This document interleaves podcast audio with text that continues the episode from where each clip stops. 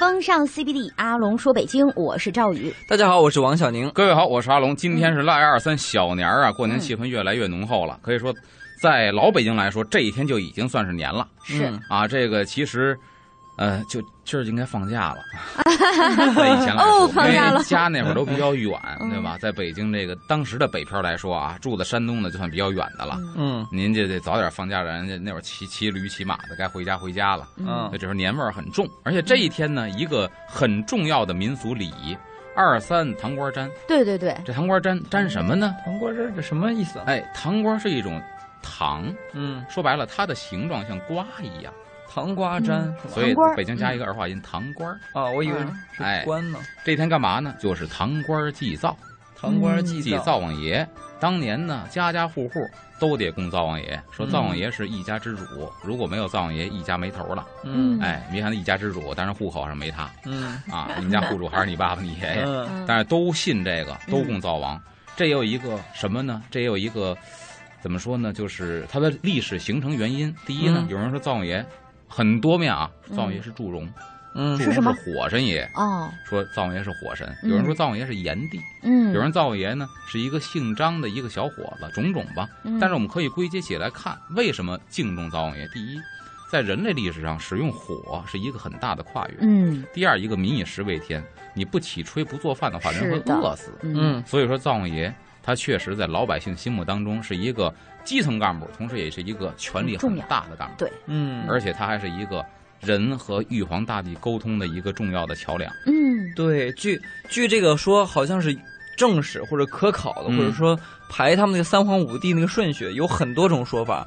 好像但是有一支呢是所有的这个说法当中都提到的，叫做随人，就是一个火字旁，嗯嗯，旁边一个就是随即的随。嗯这个随人呢，他就是可以就是钻木取火，教人们钻木取火。嗯后来呢，他们把这个部落的这个首领就叫他叫做随人。哎啊，这么一个人，好像在三皇五帝当中，无论是哪一个学派的这个说法当中，嗯都有这么个人。对，这其实嗯说白了就是，隋人应该是跟炎帝比较近的一支儿，嗯。所以这就是说，在这个心目当中，火源是很重要的。对，嗯。哎，所以我们要祭灶，而且还一个问题就是啊，灶王爷他主一家之事，查一家善恶，他跟玉皇大帝说点什么，这一家子可要了命了。说点好话还行，第二年呢降福于你家；你要说说点坏话，第二年呢惩罚你们家，真受不了。嗯，所以二二三糖瓜粘啊就是呢拿这祭灶。糖瓜儿知道吧？祭灶，一般的还有什么呀？在灶上，一般的灶王爷呀，像农村都是贴在这个灶台对面这个墙上。嗯借着这个灶火，把这个关东糖啊、糖瓜啊嗯给它烤化了，啪就贴在灶王爷嘴上了。糖是粘的呀，就贴那画上了。嗯，糖瓜粘，把你嘴粘上，这让你别给我说坏话去。哦这灶也不会生气吗？对，要不然你给嘴嘴上抹点糖，抹点糖之后嘴是甜的，嗯口甜，嗯都说这好话，还是这么解释比别较好。说坏话。所以说这个嗯灶王龛上都有那个灶王对儿，嗯这大家都知道。上天言好事，回宫降吉祥，横批嗯一家之主。嗯就说白了就是它的功能，上天言好事，给我说好事儿去，嗯回宫降吉祥。等我再接您回来的时候，您把福气带回来。嗯哦，哎，这是祭灶。祭灶一般有几种东西呢？草节料豆、关东糖。嗯草节料豆是喂灶王爷的马的，灶王爷是骑马下到人间的。嗯他有匹马，这是喂马的饲料。嗯，然后呢，还有一个关东糖，这是给灶王爷抹嘴上的，嗯代表口甜说好话。嗯还有一碗凉水，讲究的人家呢沏碗好茶。嗯嗯就这些个东西，基本上祭灶最简单的。嗯您说您再有钱，买点点心，买点水果，弄点千张纸元宝、黄纸钱儿，这都可以嗯啊。但一般最简单的是这些嗯啊。家里边再穷点儿的，以前有一个顺口溜儿，叫什么呢？灶王爷本姓张，一碗凉水三炷香。小豆今年没混好，明年再买关东糖。哦，今年连关东糖都买不起啊啊！最简单的一碗凉水三炷香，嗯这是最简单的祭灶的方式。嗯祭拜完了之后呢，嗯然后把灶王这个这张灶王纸、灶王码请下来，就是从墙上列下来，嗯跟送财神爷一样，找一个铜盆铜盆，嗯里边呢把这些个千张啊、黄纸钱、元宝一块搁进去嗯，啪一点，哎，冒着烟儿，灶王爷升天了，哦腾云驾雾走了，对像我们家讲究点的，来点松枝儿，你知道吗？松枝儿芝麻街，啊，芝麻街噼里啪啦噼 然后等到大年三十儿晚嗯上再迎灶王爷回来啊，啊，等于这一礼拜灶王爷不在家。嗯啊，有的时候百无禁忌嘛，说赶紧的结婚也是趁这个时候。说你们你们俩属相不合，属相不合，这相悖，你们俩肯定过不了好日子。嗯赶紧趁祭完到之后，众神升天，人间没有神仙管的时候，赶紧结婚哦，是吗？还啊！有别这种说法在神仙眼？皮子底下接，有这样的。百无禁忌嘛，干啥都行。所以这是这是 这你要干嘛比较少见的。灶王爷在民间呢有很多种的方式，啊有很多种的这个这个这个供奉的方式，比如有这个呃金座的、双座金灶。金灶是什么呢？就是一个固定的塑像，嗯甭管是泥的呀、铜的呀，家里一直供着嗯啊。一种呢是灶马，就是我请来贴，贴到二十三烧了，三十晚再请一张。嗯还有这个独座的和这个单座的。嗯单座灶王爷很好理解，灶王爷一个人儿。嗯一般来说，哪儿是必须供灶王爷的呢？琴行、饭馆子是必须供灶，哦对你只能他。就靠这吃饭呢。所以一般都是供独座的，人家嗯规规矩矩弄一个铜塑的，嗯弄一个名儿的，啪放在这儿嗯独座。老百姓家呢有供独座的，也有供什么呀？双座的，双座儿跟谁啊？就是跟灶奶奶。啊，老百姓总希望这个那叫鸳鸯座。对最嗯接接地气的民间的这个这个最接地气的神嗯仙，都希望他能过得跟老百姓一样幸福。对对对，啊得给他找老伴儿。得我们有媳妇儿很幸福，嗯那你也有媳妇儿吧？殊不知人是神仙呀！啊嗯，当然以人的这个角度去理解他，给他弄一个灶王奶奶。祭灶最讲究或者最大的礼仪是什么呢？有一个说法说这个官三民四，就腊月二十三是官家祭灶，嗯嗯官三民四船夫五，嗯老百姓呢是腊月二十四，就是明天祭灶。嗯嗯传家撑船的是嗯二十五祭灶，这哦日子还不一样。哦，嗯这个祭灶最高级别在北京叫黄羊祭灶，黄羊哪哪俩字儿黄羊嘛，家里养的黄羊。啊？这个出在哪儿呢？《后汉书》里边有这么一句，有这么一个记载，嗯说有殷子方者，这个人姓殷，叫殷子方。嗯有殷子方者，当腊日早上炊饭的时候，就是说嗯，赶到祭灶这一天，嗯早上起来做饭，突然就看见灶爷显圣了。嗯然后这个殷子方呢，赶紧的冲着灶王爷显圣的这个图影啊，磕了三个头，然后祷告一番。出门之后到院子里边，到羊圈把自家黄羊拉出来，把黄羊宰了，祭祀灶王爷。嗯祭完灶王爷之后，然后殷子方家是家运昌盛，人财两旺，哦，就灵验了。这个事情呢，一传十，十传百，在民间就传开了。嗯大家为了灶王爷都能保佑自己，就纷纷的效仿这一天黄羊祭灶。嗯家里有羊的，这属于大忌，用这黄羊祭灶王爷。嗯，但同时呢，其实这也是给自己备年对货的。呀，祭完灶之后，哦这羊肉你什么时候用？灶王爷过年的时候就吃了。嗯，对，这不就是你你以前说过的神鱼吗？啊，对呀，啊而且还能福福荫子孙的好东西，嗯所以都是黄羊祭灶，这也是有一个说法的。另外一个说到这个灶王爷呀，关于他的传说很多，比如先说一个嗯。关于北京的灶王爷的传说，嗯。有这么一句话叫“灶王庙的狮子铁对儿灶王庙的狮子铁对儿”，，这是一个北京歇后语儿。嗯现在知道的人已经不多了我就不知道。啊。嗯这么着吧，我考考听众吧对对，我我嗯们也可以考考听众哈。对大家也可以通过微信平台的方式来跟我们说说。是的，这嗯灶王爷的狮子铁对儿是什么意思？对。好不好？我们稍微休息一下，一会儿回来接着说。风尚 CBD，阿龙说北京，我是赵宇。大家好，我是王小宁。各位好，我是阿龙。刚才咱们留了一个悬念，说这个灶王庙的狮子铁对儿，这灶王庙在哪儿呢？在现在崇文区花市回民小学哦，在那儿，花市回民小学。这个地方，以前是北京的叫都灶王庙，哦，都就是最大旗舰店的一个总，店。嗯。是北京最大一个总管的一个灶王庙，是不是离朝阳门挺近的那个地方？离？朝阳门不近，在广渠门和崇文门那边儿，广渠门那儿。花市。花市。嗯。现在是回民小学，这嗯。回民小学说起来也有历史，嗯。是谁出资修建的呢？谁呀？也是回族同胞很有名，马连良先生，哦，京剧大师马连良，对对人对。回民，嗯。哎，他出资建了这个回民小学，但用的这个地址是当时的都灶王庙的庙址，所以他门口那俩铁狮子现在还在，嗯，都可以去看见。铁狮子活灵活现，身上呢住了好多字儿，就是善男信女发心捐钱的，都把那字儿住在那个狮子身上了。哦，所以说这个灶王庙很大，它是有三进院子，嗯。老人在那儿生活过的三进院子。第一进院子呢供的是灶王爷，第一大殿，中间呢是一个穿堂殿，嗯。后边有一大殿很有意思，供了灶王爷的六个闺女。嗯连他的女儿全都供在这个灶王庙里边。嗯然后据说这个灶王庙呢很灵验，当地百姓呢就上香啊、供灯油啊，哎呦，这一下这风潮起来了，嗯大家都去。但是呢，老这么供吧，别人都这么供，你不供也不合适。嗯可是穷人没多少钱，你说富商来供吧，你跟着吧，这钱实在是有点儿入不敷出了，嗯所以大家说怎么办呢？天天这么供灶王爷也不是个事儿，咱自己换还个供法吃不饱。嗯，就想辙，结果想一辙呢，有人说给铸俩铁狮子，把铁狮子说那个有一天突然来一人，给嗯铸俩铁狮子。呃，我进贡给这个灶王庙，这铁狮子其实历史上真正的年代是康熙年间的。啊，咱这事儿呢又跟鲁班有关系。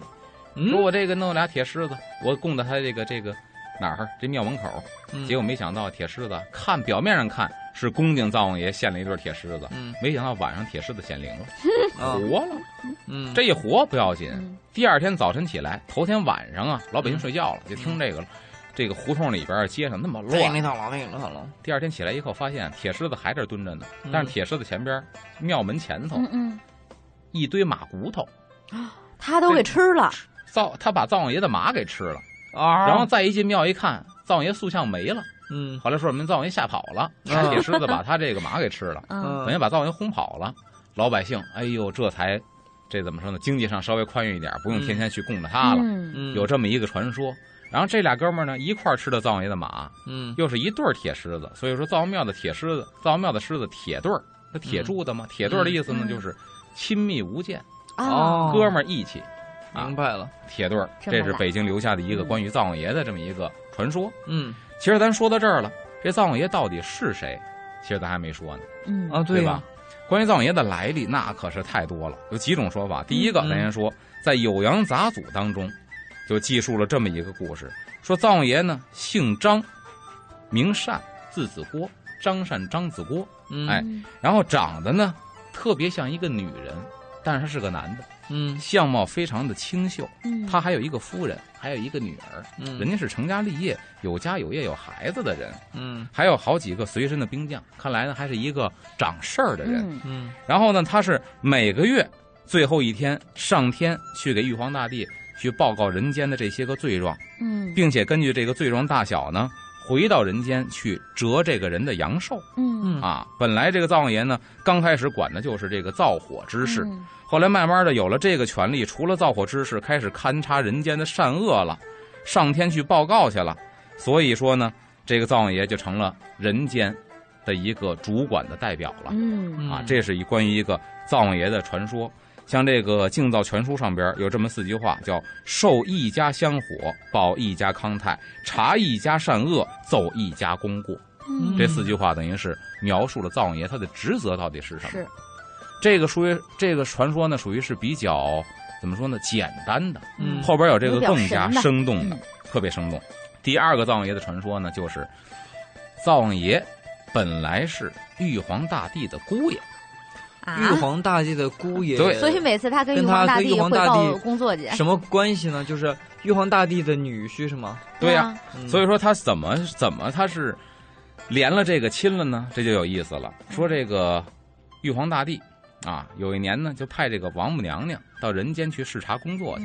但是王母娘娘跟玉皇大帝到底什么关系？现在众说纷纭，嗯 有说俩人是母子关系的，嗯，有人说俩人是夫妻关系关的，这两种说法都有。有人说姐弟的，呃，姐弟倒没有，就是 母子跟夫妻你说的，这两种说法都有。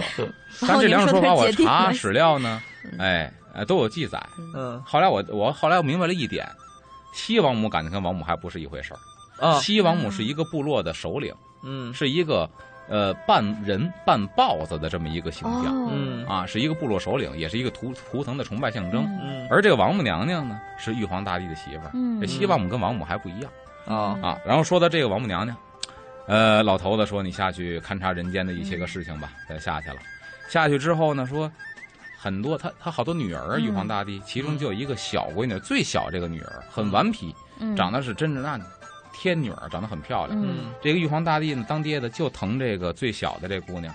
这最小的姑娘就天天央告她爹，说我妈下去去体察人间的这个善恶去了，我也跟着我妈去一趟，因为打生下来之后我就没见过人间什么样，嗯我很好奇，所以非要嚷嚷着去。这当老爹的拧不过闺女，说行吧，让你妈带着你一块儿下去吧。嗯王母娘娘带着最小的闺女，俩人下界到人间了。嗯哎呀，到人间之后，就看到了小伙，人间的百态，结果也看到什么呢？人间的婚丧嫁娶，一看，哎呦，人世间还有结婚这么一说。嗯，天庭上你发现没有？好像不能结婚，除了王王母娘娘、玉皇大帝，其他的神仙都是不能结婚。光棍儿，嗯一说结婚，触怒天条，打下人间。你看都这样，嗯他们两口子行，别人不行 啊。嗯州官可以放火，百姓不能点灯。嗯一看，哎呦，人家还有结婚这么一档子事儿呢，说这个真好，我也特别向往这个人间幸福美满的婚姻生活。于是乎呢，就产生了一种留恋的心态。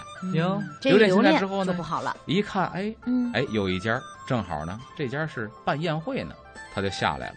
下到地面之后呢，正好落了人家后院儿，后院儿是厨房。嗯到厨房这儿，你也知道，厨房也不是什么好房子，窗户纸有破的有烂的。嗯，从窗框子透过窗户纸往里一看，一个小伙子正炒菜在那呢，儿正哎灶上正在拢火做饭呢。嗯虽然是忙得满头大汗，但是掩盖不住小伙子呀，这个相貌非常的清秀英俊。哎呀热热死这个玉皇大帝的小闺女灶王一看爷敢演。一看这个，一看这小伙子长得还算是英俊，当时就产生了爱慕之心。嗯可是呢，刚要进屋跟小伙子搭话，这个仙女儿把脚步停下来了，心想：我穿的这样绫罗绸缎呢，嗯啊，像一个仙子一样。嗯我进去之后，必然他会误会我是不是本家的这个姑奶奶，嗯嗯啊，会产生距离感。嗯咱都知道神仙都是会变化的嘛，嗯他一转身变了，嗯变成一个粗布一块，这样的话呢，哦我跟他就没有距离感了。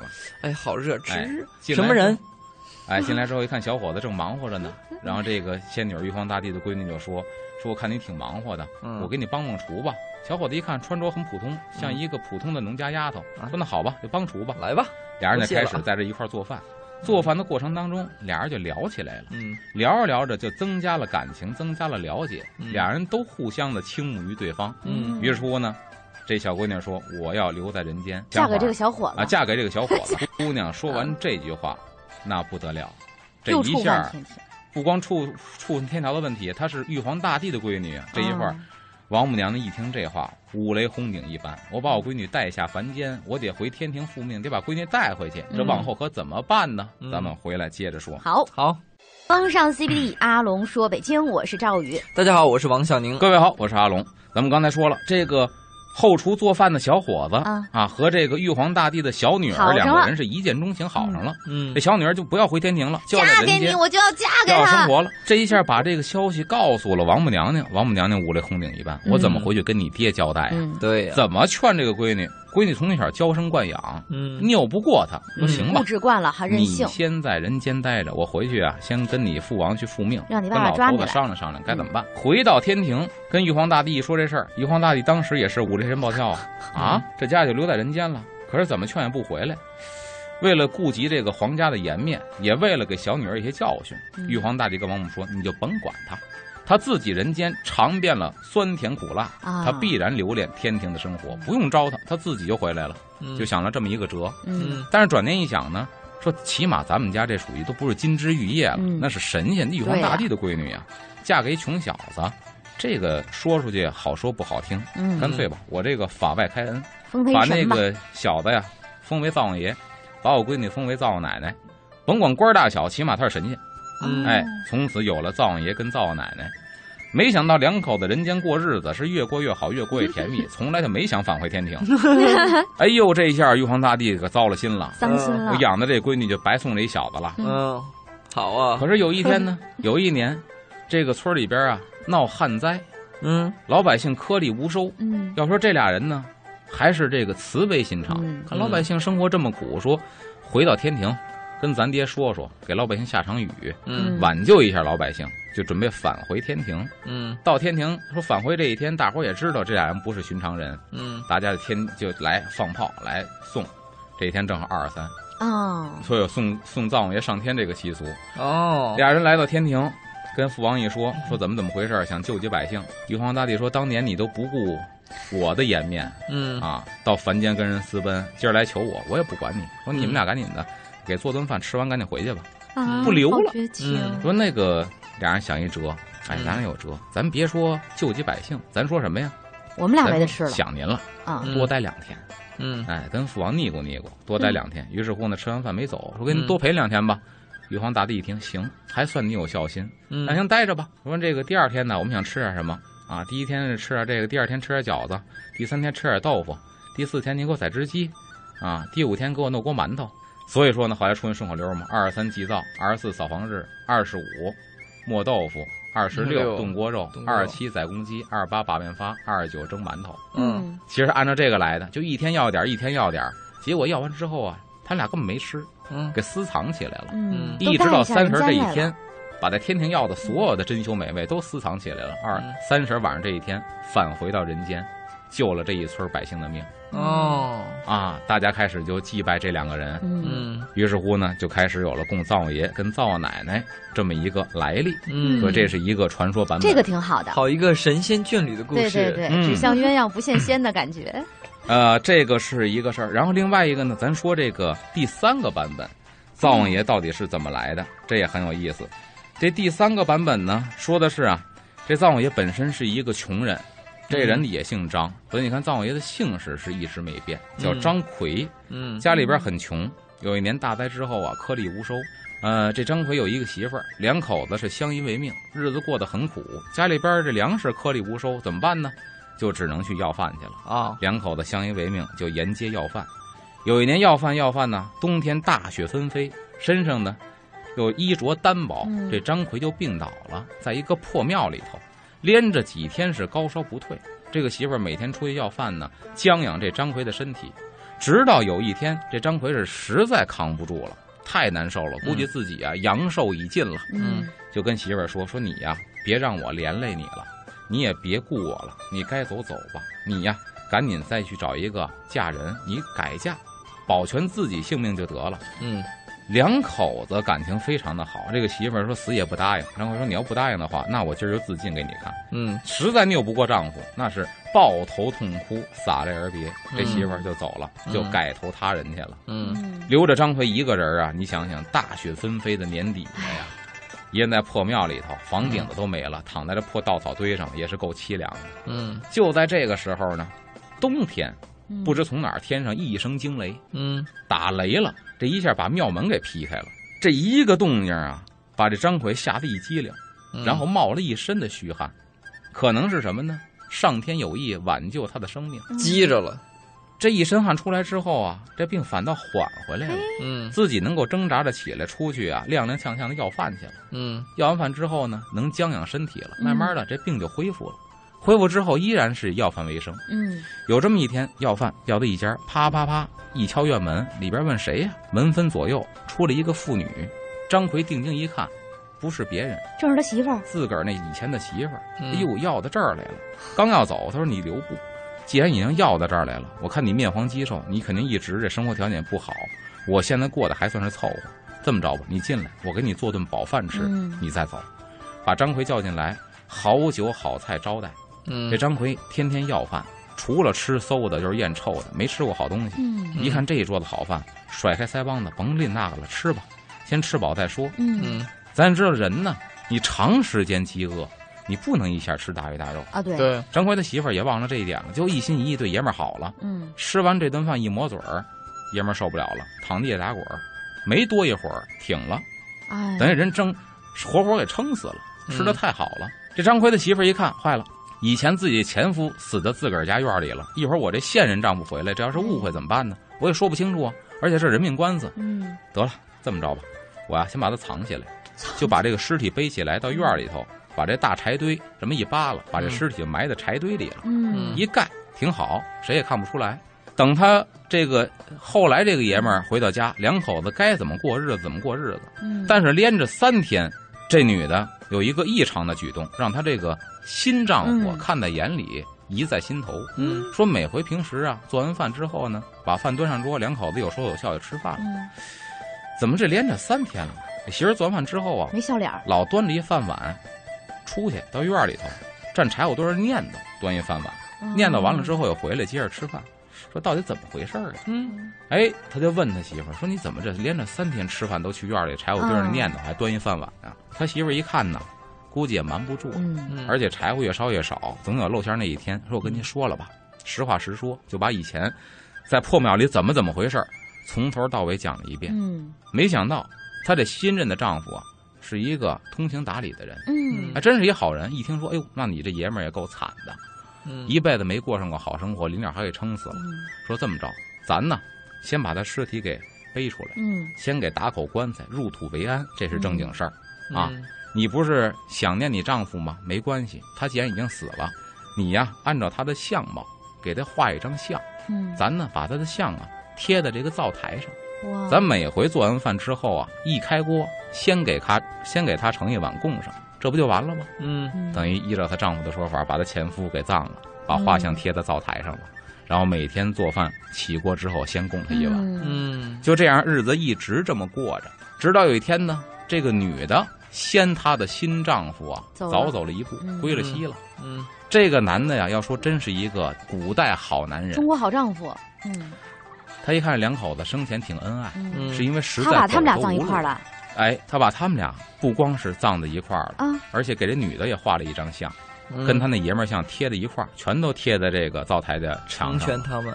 哎，成全说你们俩不是因为感情破裂，是走投无路、生计所逼，嗯所以说才落到这一步的。这个故事讲了一个很现代的道理，就是嗯真正的爱是成全，哎，对吧？而不是拥有。所以说打这之后爱他，嗯就留下一个什么呢？就是灶王爷和灶王奶奶。呃后来这个也是因为这个人呢，这个男的太善良了，嗯所以后来他们家的日子过得非常之富足。哦但老百姓就说，是因为他们家供了这画像，所以他们家日子越过越好。咱们也供吧，咱们也效仿吧，嗯嗯都把这画像贴在灶台上了。打这开始有了灶王爷、灶王奶奶，嗯这是说这个灶王爷的来历。嗯但是呢，通过这故事，我们需要真正汲取的精神是什么呢？是做一个善良、对宽容的人，对你的日子才会越就是过越好。供神是表面的，嗯供人供神其实不如行善。嗯，啊，那好，那今天呢，阿龙给我们讲的这些故事，其实也是其中暗含的一些道理。嗯别看这些民俗是一些神话的故事或者传说，嗯但给我们带来的启发还是很多的。好，这个故事我们听完了，看看时间呢，要稍事休息一下了，一会儿回来接着听阿龙说。风尚 CBD，阿龙说北京，我是赵宇，大家好，我是王小宁。各位好，我是阿龙。咱们刚才说了三个版本的灶王爷的来历，嗯然后还一个版本就是《灶王经》当中有一说法，说灶王呢留下一卷经，念与善男信女听。我神姓张，名字国，你叫张自国，玉皇封我掌厨中，来到人间查善恶，未曾做事我先清。就是《灶王经》里边嗯点到了这人姓张，你看也姓张。嗯而且呢，在这个非物质文化遗产，我记得这个传说卷当中有一个通州的传说，就说到其实灶王爷呢是通州人，啊，啊，是北京的吧这？是北京通州人嗯，这是第五个版本了。嗯你看灶王爷版本很多，所以顺口溜叫灶王爷本姓张，摇摇摆摆下了乡，晌午吃的油盐饭，晚上喝的烂面汤。这个顺口溜说的是通州这个灶王爷嗯姓张。哦，哎，其实灶王爷到底是谁，到现在没有一个说统一的一个观点。嗯但是我们能够统一的，就是灶王爷是瞻察人间善恶的这么一个神仙。嗯然后说到这个祭灶呢，各地的方式也有不一样的，百里不同俗嘛。所以说，有的地方祭灶的时候，比如说有念这个赞语的，说什么橘子尖尖，橘子圆圆，灶君坐得正，上奏不乱言。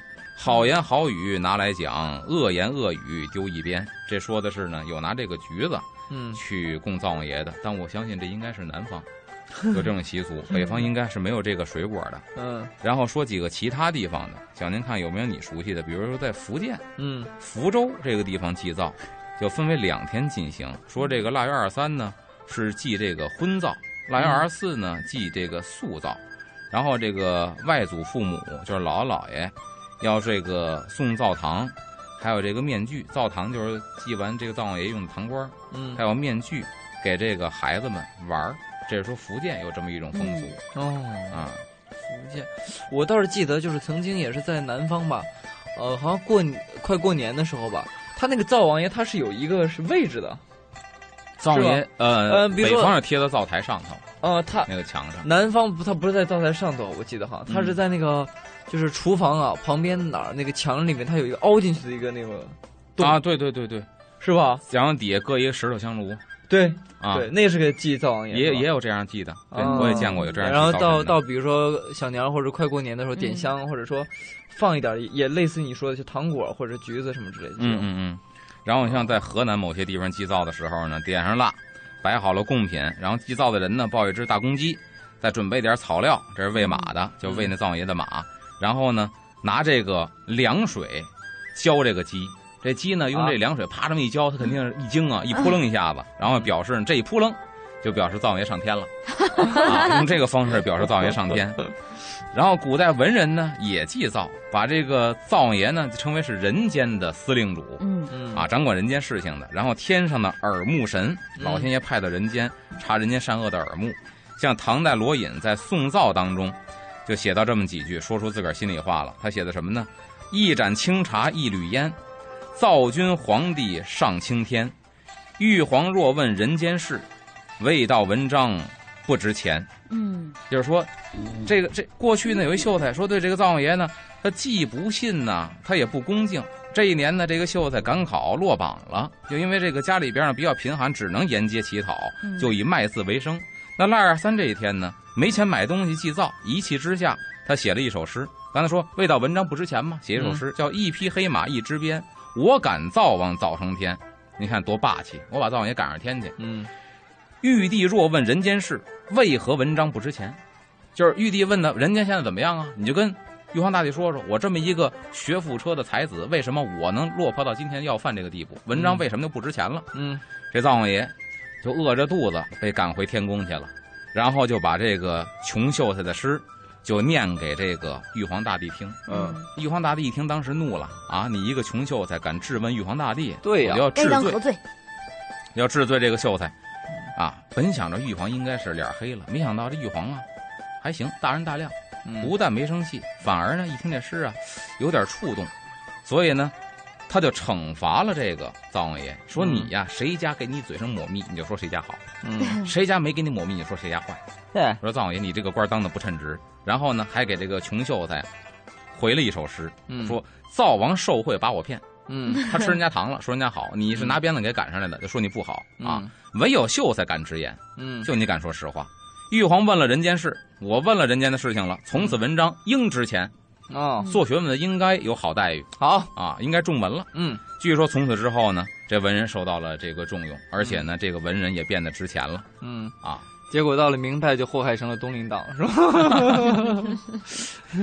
所以说，这个祭灶现在其实我觉得，灶呃二三祭灶这一天呢，在民俗的节日里边已经算是比较淡化的，嗯没有说家家户户供灶王爷这一说了。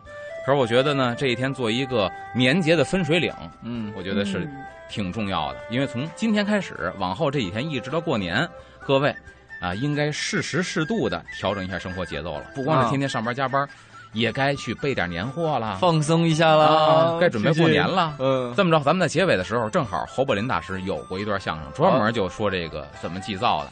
咱以这个相声来一个结尾，好不好？好，好，正好学习一下。老太太主张啊，家家得供灶王爷。干嘛呀？老太太说了，灶王爷是一家之主啊，啊，咱们一家人没有个灶王爷，这一家人没头了。你听哎，灶王爷是一家之主，嗯，可户口上没他哦，户口本上没有灶王爷，啊！你多会儿看见警察来查户口？嗯呃，大娘，你们灶王爷在家吗？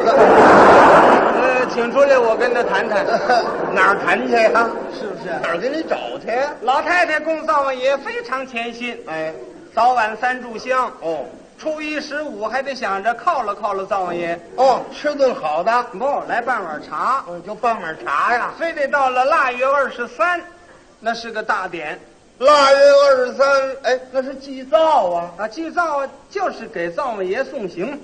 啊，送行。哎，灶爷在他们家待了一年了，哦，把他们所做的事情都记下来，嗯，做了总结，到玉皇大帝那儿去汇报。哦，那儿汇报去了。哎，老太太买点草节儿、料豆、关东糖，搁那儿摆一摆，待会儿拿下来，大伙儿分着吃了。上供人吃吗？把他这份神纸给他烧了，哎，愣说他呀上天演好事去了，还怎么样啊？还得等他回宫降吉祥。哦，还等他回来。可是不买他回不来，哎，哪哪儿回得来啊？买还不能说买，说什么呀？得说请。哦，请，可是不给钱，人家不让拿。这话就矛盾。老太太把这份烧了以后，哎又到纸店买了一份新的，哦很尊敬的抱着回来了。嗯，走在街上碰见一小伙子，是谁家这老人都要关照一下。是吗？哦，大娘出门了，嗯，买灶王爷去了，这不好话吗？是啊。老太太不愿意听了，怎么？年轻人说话没规矩，这能说买吗？嗯这得说请。哦，大娘，我不懂，您多少钱请的？嗯，嗨，就他妈这么个玩意儿，八毛。嘛是？